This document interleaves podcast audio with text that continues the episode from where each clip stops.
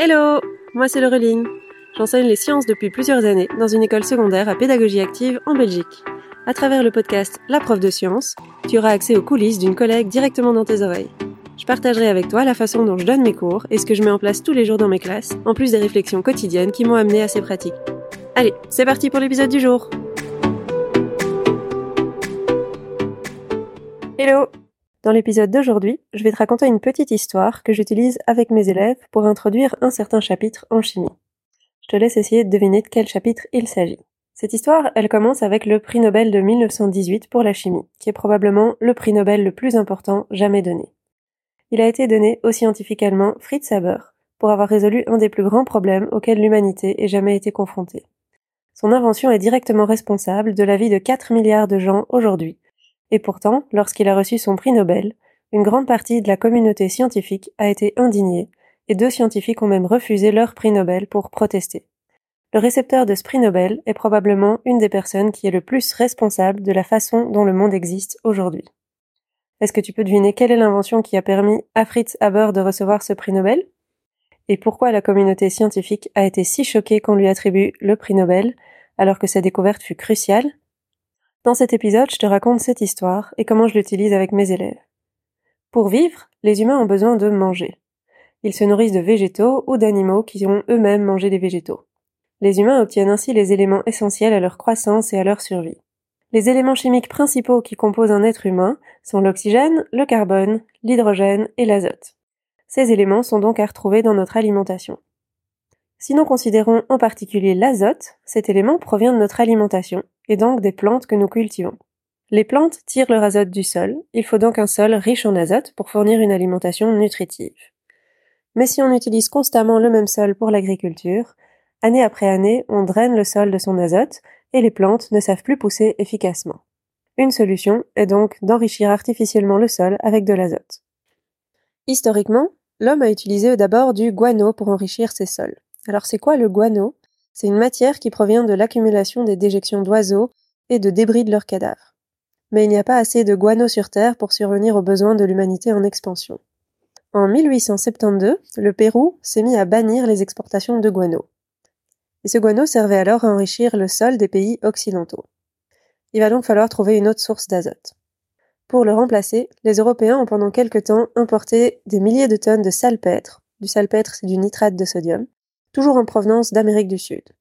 En 1895, il y avait plus d'un million de tonnes de nitrate qui quittaient chaque année les ports du Chili. Mais cette dépendance n'est pas des plus pratiques pour l'économie européenne. Avec la raréfaction des engrais naturels, tels que le guano et le salpêtre, on prédisait à cette époque qu'en quelques dizaines d'années, la population mondiale allait souffrir de famine généralisée si on ne trouvait pas un nouveau moyen d'obtenir de l'azote. C'est alors vers les chimistes que l'on s'est tourné, car tout le monde sait déjà à cette époque que l'azote n'est pas du tout un élément qui est rare, il est même présent partout autour de nous. C'est le composé principal de l'air que nous respirons, puisqu'il le compose à 78%. Mais malheureusement, il se trouve dans l'air sous une forme que les plantes ne savent pas utiliser. Il se trouve sous forme de N2, le diazote. Le diazote contient une triple liaison, une des liaisons les plus fortes du monde chimique. Comment est-ce qu'on peut mesurer la force d'une liaison chimique? C'est en déterminant la quantité d'énergie qu'il faut pour casser la liaison en question. Il y a deux processus qui arrivent à casser la liaison du diazote naturellement. Ce sont les éclairs, qui transforment les molécules de N2 en oxyde d'azote et qui sont ensuite amenés vers la Terre grâce à la pluie. Et il y a aussi certains types de micro-organismes qui arrivent. Par exemple, la luzerne et le trèfle sont capables d'absorber le diazote et de le transformer un petit peu miraculeusement en ammoniac. Ensuite, l'ammoniac est transformé en d'autres formes d'azote qui sont assimilables par la plante. Alors en réalité, c'est pas vraiment la plante, mais c'est les racines de ces plantes qui contiennent des nodules dans lesquels il y a des micro-organismes qui vivent en symbiose avec la plante. Ces micro-organismes du genre rhizobium contiennent une enzyme, la nitrogénase, qui permet de réaliser la fixation de cet azote atmosphérique. On ne sait malheureusement pas reproduire ni les éclairs ni cette fixation par les micro-organismes en laboratoire, il va donc falloir trouver autre chose. Et donc, la réaction chimique que tous les chimistes du 19e siècle essayent de réussir, c'était la synthèse de l'ammoniac. On veut alors transformer le diazote gazeux, N2, en ammoniac gazeux, NH3, en le faisant réagir avec trois molécules de dihydrogène gazeux. On a donc la réaction classique de N2 plus 3H2 qui se transforme en 2NH3. À partir de composés simples, on obtient donc de l'ammoniac, qui est un des composants azotés du guano. Mais malheureusement, il n'y a aucune réaction qui réussit, malgré les nombreux essais. Il fallut attendre le début du XXe siècle. En 1904, Fritz Haber commence à s'intéresser à cette réaction. Il est alors marié et père d'un petit garçon. Sa femme, Clara, est une des premières femmes qui a obtenu un doctorat en chimie. L'idée de Fritz Haber était de tenter la synthèse de l'ammoniac à haute pression et à haute température, et en utilisant un catalyseur, c'est-à-dire un composé qui permet de diminuer l'énergie d'activation de la réaction. Pour faire cela, il a fallu inventer de nouveaux appareils qui pouvaient supporter de telles conditions et trouver un catalyseur efficace.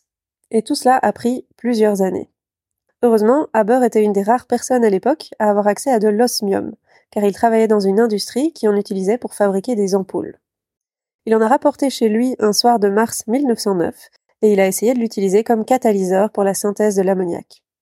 Il a alors réussi la première synthèse de l'ammoniac sous 200 atmosphères et 500 degrés Celsius, produisant 1 ml d'ammoniac avec un rendement de 6%. Par la suite, ce procédé a été amélioré par Karl Bosch afin d'améliorer le rendement pour arriver jusqu'à 20% de rendement. L'Allemagne de l'époque pouvait alors produire plus d'un millier de litres d'ammoniac par jour. Quatre ans plus tard, l'industrie allemande produit jusqu'à 4 tonnes d'ammoniac par jour, permettant à l'agriculture de reprendre en commercialisant les engrais azotés que nous connaissons tous aujourd'hui. La croissance démographique du siècle dernier a donc été possible grâce à cette invention, qui permet encore aujourd'hui de nourrir toute la population de la planète. On estime qu'environ 50% des atomes d'azote de notre corps viennent du processus Haber-Bosch de synthèse de l'ammoniac. Mais l'azote n'a pas comme seule propriété de pouvoir enrichir les sols. Tu te souviens peut-être de l'explosion qui a eu lieu à Beyrouth durant l'été 2020. C'est également un composé azoté qui en est responsable. C'est le nitrate d'ammonium, NH4NO3. L'industrie qui a été construite après la découverte de Haber en 1909 pour produire de l'ammoniac avait elle aussi explosé en 1921. Et c'est loin d'être le seul accident qui est dû au composé azoté. Pourquoi l'azote est-il un composé aussi explosif? Eh bien, lorsqu'une liaison est très difficile à casser, c'est parce qu'il faut fournir beaucoup d'énergie pour rompre cette liaison. À l'inverse, si on fait la réaction dans l'autre sens, on va former ce même lien, et la même quantité énorme d'énergie va cette fois-ci être libérée. C'est cette propriété qui est utilisée dans les explosions, par exemple, de la poudre à canon, de la TNT, de la nitroglycérine et encore du nitrate d'ammonium. Si on écrit les réactions qui ont lieu lors des explosions utilisant ces quatre types d'explosifs, il y a chaque fois du côté des produits beaucoup de molécules de N2 qui sont libérées. Haber a insisté auprès de ses compatriotes allemands pour adapter son processus de fabrication d'ammoniac en nitrate d'ammonium et en acide nitrique afin de fournir des explosifs pour la Première Guerre mondiale qui avait lieu à ce moment-là. Le procédé Haber est ainsi devenu le premier fournisseur d'explosifs pour la guerre. Par la suite, Haber fut chargé de faire aboutir les recherches sur les armes chimiques, malgré l'existence de conventions qui proscrivent l'utilisation de gaz asphyxiants ou d'autres armes chimiques. Haber se lança donc dans l'invention d'une nouvelle arme chimique, un gaz qui serait mortel à une basse concentration et qui en plus serait plus dense que l'air afin de bien tomber dans les tranchées ennemies. Il s'agit du dichlore qui fut testé sous les yeux de Haber le long de la côte belge, asphyxiant en quelques minutes seulement les soldats franco-britanniques. Cet événement marque le début d'une descente aux enfers pour Fritz Haber. Apprenant ses agissements, sa femme Clara va se suicider après une violente dispute à ce sujet. Haber développera par la suite le phosgène et le gaz moutarde, qui sont encore plus toxiques que le dichlore. D'autres gaz seront encore développés par la suite, sous le prétexte de développer des insecticides, comme par exemple le zyklon A et puis le zyklon B, qui sont deux substances inodores et incolores, mais auxquelles on a rajouté une molécule qui serait odorante ou irritante, afin de prévenir les gens du danger si on les utilise. Fritz Haber était loin de se douter de l'utilisation qui allait être faite de ce gaz à l'avenir. Au moment de la Seconde Guerre mondiale, dix ans après la mort de Fritz Haber, Hitler a demandé à des chimistes d'enlever le composé odorant du zyklon B, et il obtint alors une nouvelle forme de ce gaz. C'est lui qui a été utilisé lors de l'Holocauste et qui a servi à tuer, entre autres, certains membres de la famille de Fritz Haber. Cette histoire me permet, pour une fois, d'aborder l'histoire, la science, mais également de faire réfléchir les élèves au fait que ce n'est pas la science en elle-même qui serait soit bonne ou mauvaise, mais c'est bien l'utilisation qu'on fait de cette science. Le prix Nobel de 1918 a donc été attribué à Fritz Haber pour sa synthèse de l'ammoniac, juste après une guerre mondiale à laquelle il avait activement participé, en fournissant l'Allemagne en explosifs et en gaz toxiques. J'utilise donc cette histoire pour introduire un chapitre avec mes élèves. C'est surtout un contexte que j'utilise pour aborder les équilibres chimiques. Grâce à la réaction de synthèse de l'ammoniac, je vais pouvoir parcourir les différentes notions à voir lors de ce chapitre en exposant aux élèves qu'une réaction chimique n'est pas toujours complète et que cet équilibre dépend de plusieurs facteurs tels que la pression, la température et la concentration des composés utilisés. Cela nous permettra en classe de réfléchir aux facteurs d'influence d'une réaction chimique et d'établir le principe de Le Châtelier. J'aime bien commencer avec cette petite histoire. Ça leur donne un petit peu de culture chimique ça intéresse parfois d'autres élèves aussi qui sont peut-être un petit peu moins scientifiques. Et ça me permet un petit peu de raconter quelque chose et pas juste d'exposer des formules ou des équations chimiques. Si tu es intéressé par cette histoire, j'ai découverte dans un livre que je t'invite fortement à lire qui s'appelle La fabuleuse histoire des bâtisseurs de la chimie moderne de Paul de Povereux, qui est publié chez The Book.